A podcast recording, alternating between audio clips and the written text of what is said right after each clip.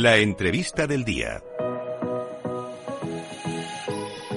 Bueno, pues ya sabéis cómo está el mercado, ya sabéis cuáles son las noticias más importantes de hoy y ahora llega vuestro momento favorito. Vamos con la entrevista del día. En este caso yo tengo que decir que es una de mis secciones favoritas porque no solo podemos informar de lo bueno, también tenemos que tener una, una sección de denuncia y sobre todo en este mundo que ya sabemos que hay una parte muy positiva, y una tecnología muy importante, pero también es cierto que hay muchas estafas y por ello contamos con Emilia Zaballos, es nuestra experta de la Asociación de Afectados por Estafas en Criptomonedas con la que vamos a analizar toda la actualidad que además hay, hay muchas noticias importantes ¿eh? en este sentido. ¿Qué tal estás, Emilia? Muy buenas tardes. Fantástico, ya con esta ya entrando en la Semana Santa. Buenas tardes a todos. Un placer tenerte por aquí. Además, es que está de, de rabiosa actualidad. No sé si viste este fin de semana en Badalona, eh, se lió una tremenda con esta academia, IM Academy. Vamos a decir de momento que es una presunta estafa. Hay mucha gente que incluso se atreve a decir que es una criptosecta. Nosotros no nos vamos a meter tanto en, esos embrollos, pero sí que queremos saber un poco más y sobre todo quiero saber si te ha llegado o te había llegado ya antes alguna reclamación sobre esta academia que ahora está totalmente de actualidad. Bueno, pues la verdad es que dentro de la asociación se han puesto en contacto con nosotros bastantes personas, pero no hemos hecho ni, o no hemos iniciado todavía ninguna acción judicial. Sí. Eh, también piensa que es algo que ha saltado recientemente. Sí. Digo recientemente porque eh, desde hace ya meses teníamos conocimiento de este tipo de comportamientos por parte de IM Academy, mm. pero no en la, en, quizá no con la relevancia que se le está dando en estas últimas semanas. Mm. Y es sorprendente porque yo creo que aquí coinciden dos cosas importantes, que puede ser esa, ese aspecto de secta, sí. donde se les intenta a los jóvenes, primero captar a los jóvenes, segundo, pues eh, desvincularles de su formación, estudios y también de su familia, ¿no? Desligarles de su familia y se junta por otra parte por otra parte la estafa de la criptomoneda no o sea son dos puntos que, que utilizan este grupo de personas para la captación después manipulación y después gestión de ese enriquecimiento que después acaba pues en esa estafa engaño o enriquecimiento de ellos ¿no? mm. quiero saber eh, qué te han dicho los socios pero antes voy a dar algunos datos vale para que la gente se haga una idea de la magnitud de, este hecho mira el, eh, ha durado tres días la convención reunió cerca de 10.000 personas que me parece una pasada y toda, todas ellas han pagado entre 200 y 300 euros. La empresa está investigada por una supuesta estafa piramidal en formación de inversión en trading y criptomonedas. Eh, como, como digo, de momento es supuesto, pero eh, hay muchos indicios, desde luego. Nosotros instamos a la gente a que investigue, no nos vamos a meter en ningún lío, pero sí quiero saber qué te han dicho tus socios o qué, de qué se quejan o, sobre todo, gente que haya estado dentro, que, cuál es su queja, cuál es su demanda.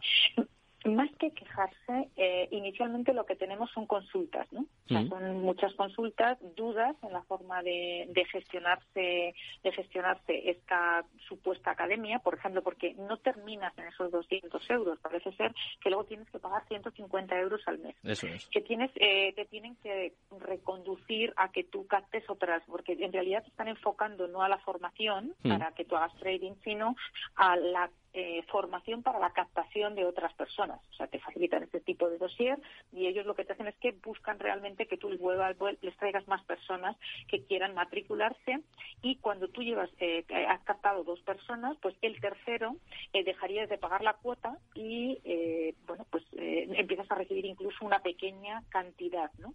Sí. Que, que, tú, en función de las personas que vayas sumando, pues va, incre va increciendo. Y eso sería, pues quizá lo que se relaciona en la investigación con un sistema Poncio, sistema piramidal que muchos conocemos y, y, lo que pasa es que se busca una estructura diferente. La excusa es, es encubrirlo dentro de esta eh, eh, aparente formación que en el momento que llevas las primeras semanas pues deja de haber formación y parece que lo llevan más a la captación.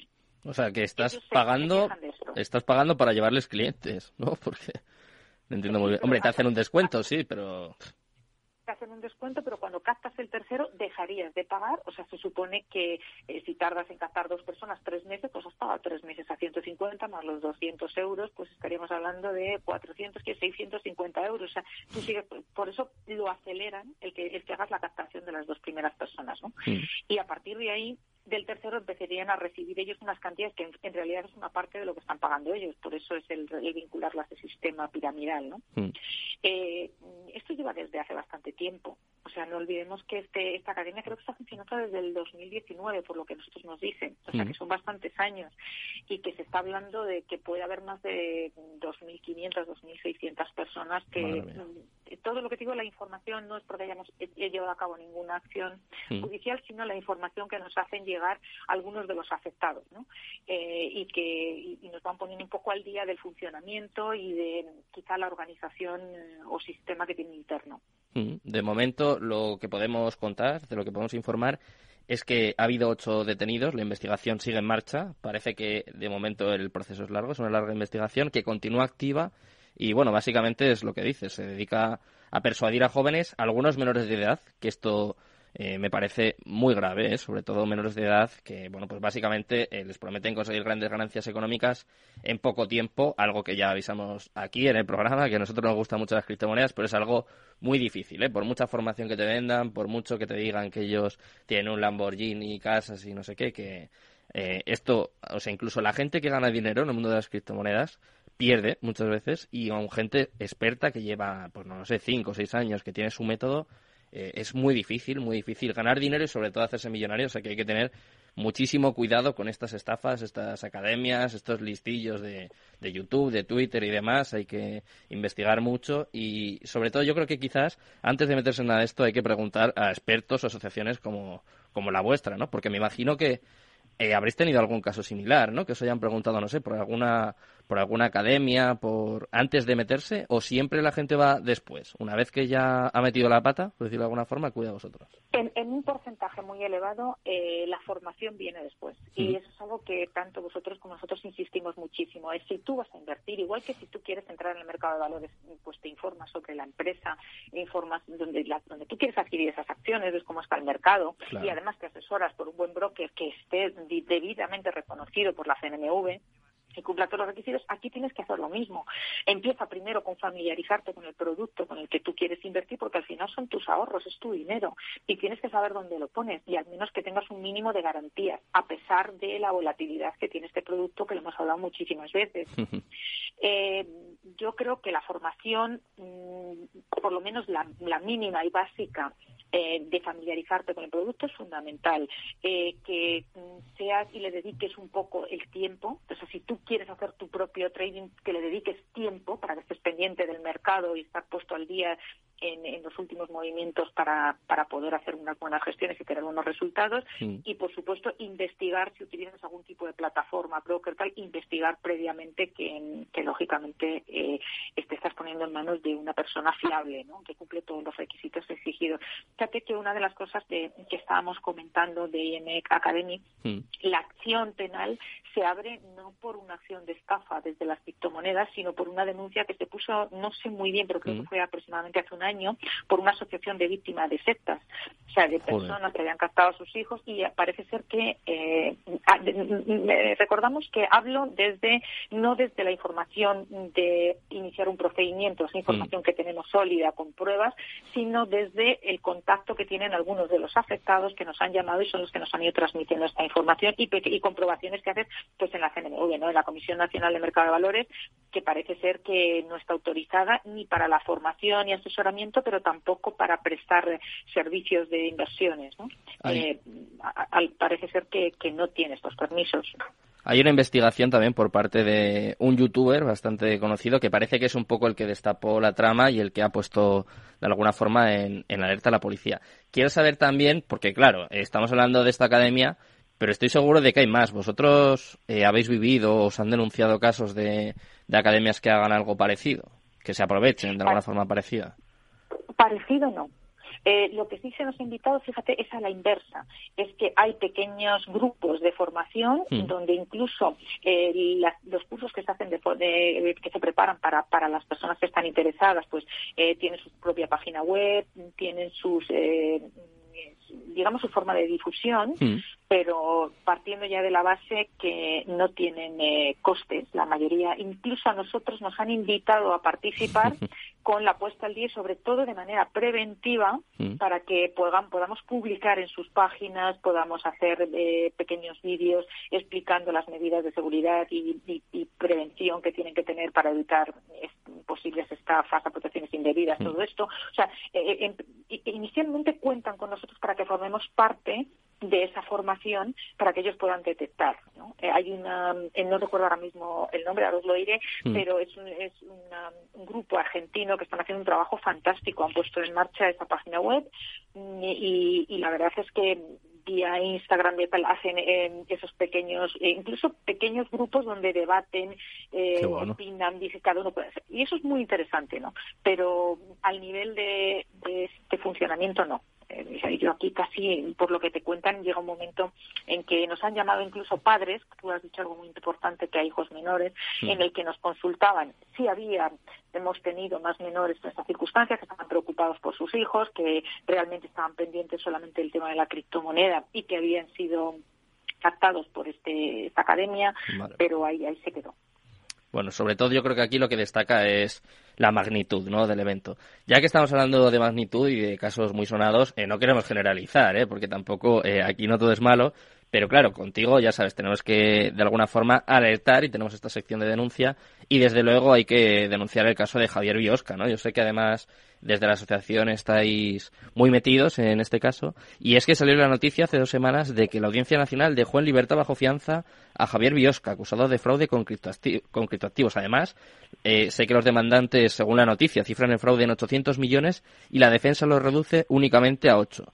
Eh, leo que no se dan las causas para mantener en prisión a Biosca, fijaron una fianza de un millón de euros y eh, quiero saber tu opinión, porque yo sé que estás ahí al frente.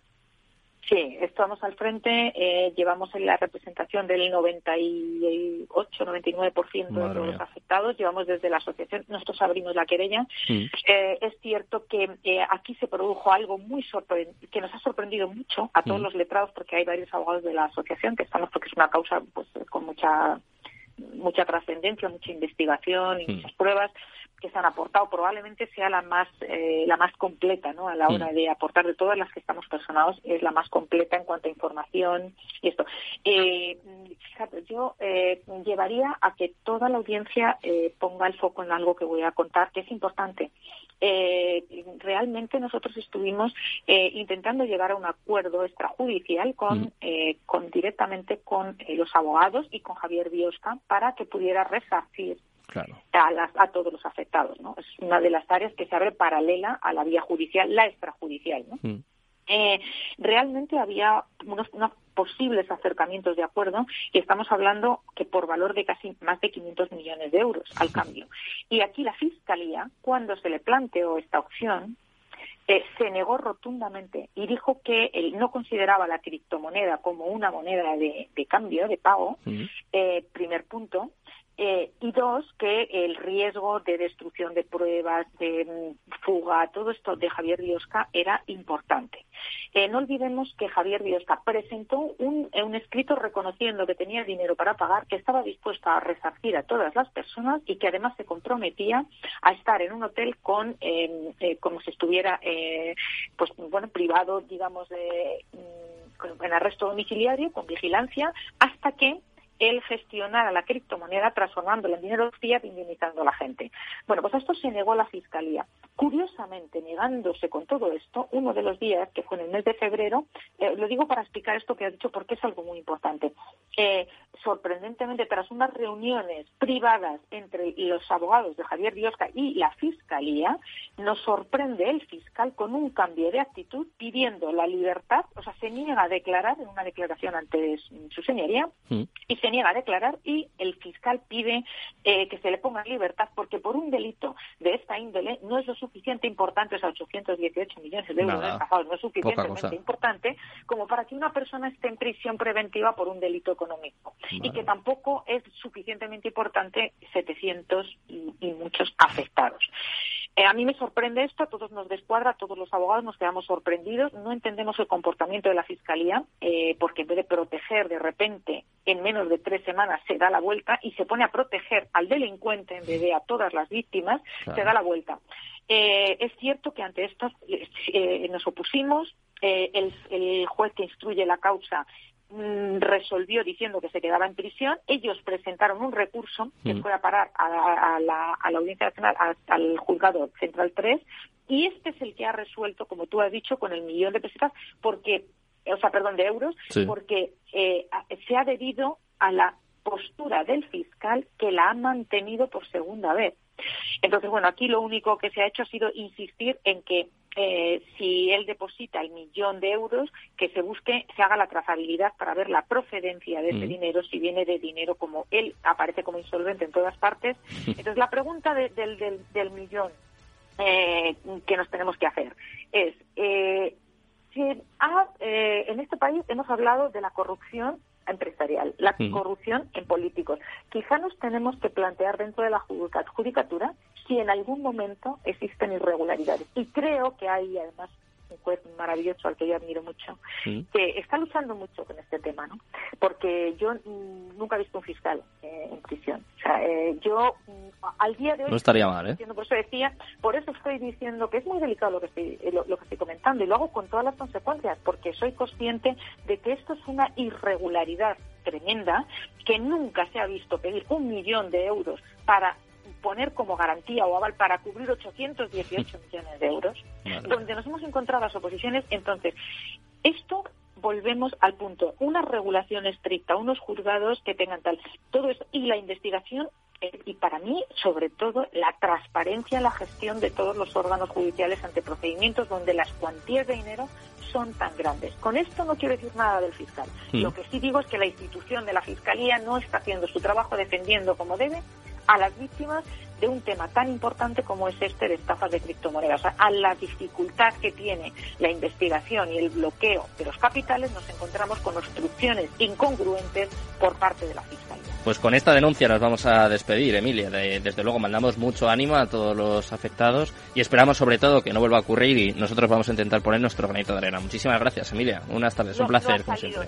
No ha salido todavía de prisión, esperemos que cuando salga sea por lo menos de, otra forma, ¿no? Como se ha planteado y gracias a vosotros por dar visibilidad a un tema tan interesante y tan de actualidad. Muchas gracias, muy buenas tardes. Os dejo ya con mi compañero Javier Luengo con Mercado Abierto y todos los equipos. Espero que paséis muy buena tarde, muy buenas vacaciones y Cripto Capital, tu demon.